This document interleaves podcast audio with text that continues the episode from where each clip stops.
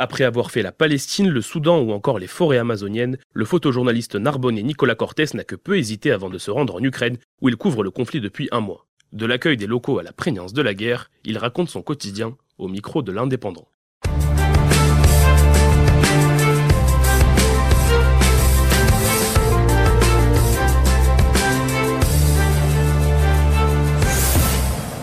Est-ce que tu peux me raconter comment est-ce que euh, comment est-ce que tu en es venu à, à partir à, en Ukraine pour couvrir le conflit concrètement?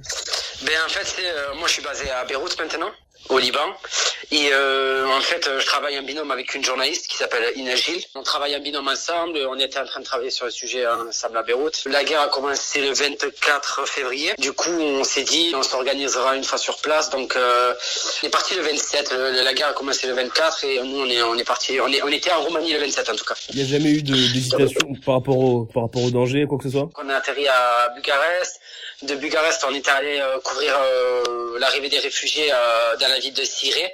C'est le, le, la frontière, c'est entre entre la Roumanie et l'Ukraine. Et ensuite, on a traversé la frontière le mardi, donc je crois, je sais plus, on était 27, 28, on était le 1er, 1er mars, du coup, on a traversé la frontière et on était on était en Ukraine. On s'est dit, on avait un gilet pare-balles, on avait le, matos, donc gilet pare-balles, les casques.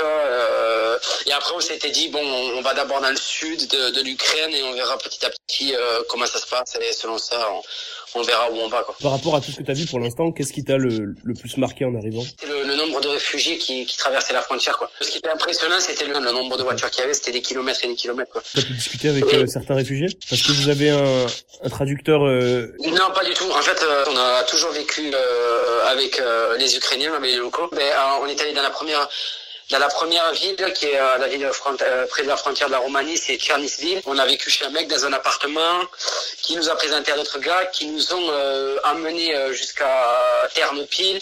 Et de Ternopil, on est parti avec d'autres gars, des Ukrainiens, qui nous ont ramenés jusqu'à jusqu'à la, la, périphérie de Kiev. Et en fait, euh, ils parlaient pas euh, anglais, donc euh, ceux qui parlaient pas anglais, on avait, on, on se servait de, de, de Google, tu sais, de, de, de traducteur ouais. pour communiquer. On, ça marchait comme ça au début.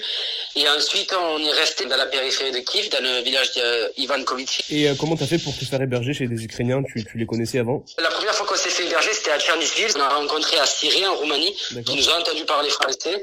Et euh, il m'a dit, je parle français. Il m'a dit, si t'as besoin d'aide, moi, je suis, je suis, ukrainien. Du coup, il nous a passé le numéro de son euh, frère qui habitait à Tchernisville. Ils ont laissé les clés de l'appartement. Et euh, dans la périphérie de Kiev, c'est la mère d'une pote de Paris qui, qui, est ukrainienne et qui vivait dans le village avec euh, sa avec sa mère, donc la grand-mère et la maman. Elle, elle nous a hébergés euh, pendant 4-5 jours, on est resté chez elle.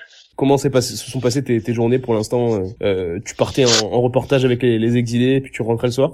Les, les, les, Ukrainiens nous ont aidés vraiment, genre, euh, on n'avait même pas besoin de leur demander. C'est eux qui, qui, qui, nous trouvaient des transports, comment partir d'un endroit à l'autre, ouais. qui nous transportaient. Euh... C'est quoi l'état d'esprit des, des gens sur place? Les Ukrainiens, c'est ben, une grosse résilience et après il y a une grosse grosse entraide entre tout le monde. T'as pu voir aussi des, des, des, gens âgés, des enfants. Il n'y a pas que des hommes qui restent sur place? Principalement, ceux qui ont traversé ben, les frontières, c'est que des femmes et des enfants, mm. puisque les hommes ils n'ont pas le droit de traversé, de 18 à 60 ans, je crois. Ouais. Et euh, quand, quand t'as vu les, les paysages de désolation et de guerre, t'es senti comment toi? Comment t'as réagi par rapport à ça?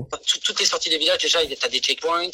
Et, euh, et après, à chaque croisement de route aussi, à chaque intersection, tu as des checkpoints. Euh, plus tu te rapproches de Kiev, et plus tu as l'impression que c'est... Ben, tu sens la présence de la guerre, en fait, tu vois. Et quand, quand on était dans le centre de Lviv, à l'ouest, pendant 3-4 jours, là, en vrai, il y avait la vie, tu vois. Il y avait le patinoire, il y avait les enfants qui faisaient de la patinoire, ah ouais. il y a les gens qui mangent leur glace, ils vont au restaurant, ils vont au café. Il y a la vie qui continue et tout, tu vois. On était dans l'oblast de Kiev, par contre, c'était tout calme, il y avait personne dans les rues, dans les villages, c'était beaucoup plus tendu. Y a, on entendait beaucoup de bombardements, il y avait des alertes en permanence, tu vois. Quand on était dans la périphérie de Kiev. Là, par contre, ouais, c'était c'était beaucoup plus pesant comme ambiance parce que tu avais personne dans les rues, tous les gens en avaient quitté le village pratiquement, sais. Il restait que les les les les, les civils armés, tu sais, les groupes d'autodéfense. Et tu me disais également que t'as pas été euh, très loin de, de bombardements récemment. Euh, et en fait, on se trouvait entre euh, Kiev et, euh, et une ville qui s'appelle Valsikiv. Et Valsikiv, stratégiquement, c'est une ville un peu militaire où il y avait un aéroport militaire, je crois. Mm. Et du coup, ils ont été beaucoup bombardés. Et le jour où on est arrivé au village, une heure avant, il y a eu un bombardement dans le village d'à côté. Que, toutes les familles qui ont perdu la vie. Il y a eu une maison qui avait été détruite et, il y avait les, gens qui étaient en train de récupérer les affaires de, de, ce qui restait. Et est-ce que tu as pu rencontrer d'autres euh, journalistes français Est-ce qu'il y a une solidarité qui s'est un peu créée Ouais, carrément. On a, j'ai beaucoup de potes photographes qui sont là. À Elvive, on était un groupe de 4-5 potes de français. Il y avait un qui bossait pour l'Obs. Moi, je travaillais avec Inès, un binôme. On mm. travaillait tout un binôme avec Inès.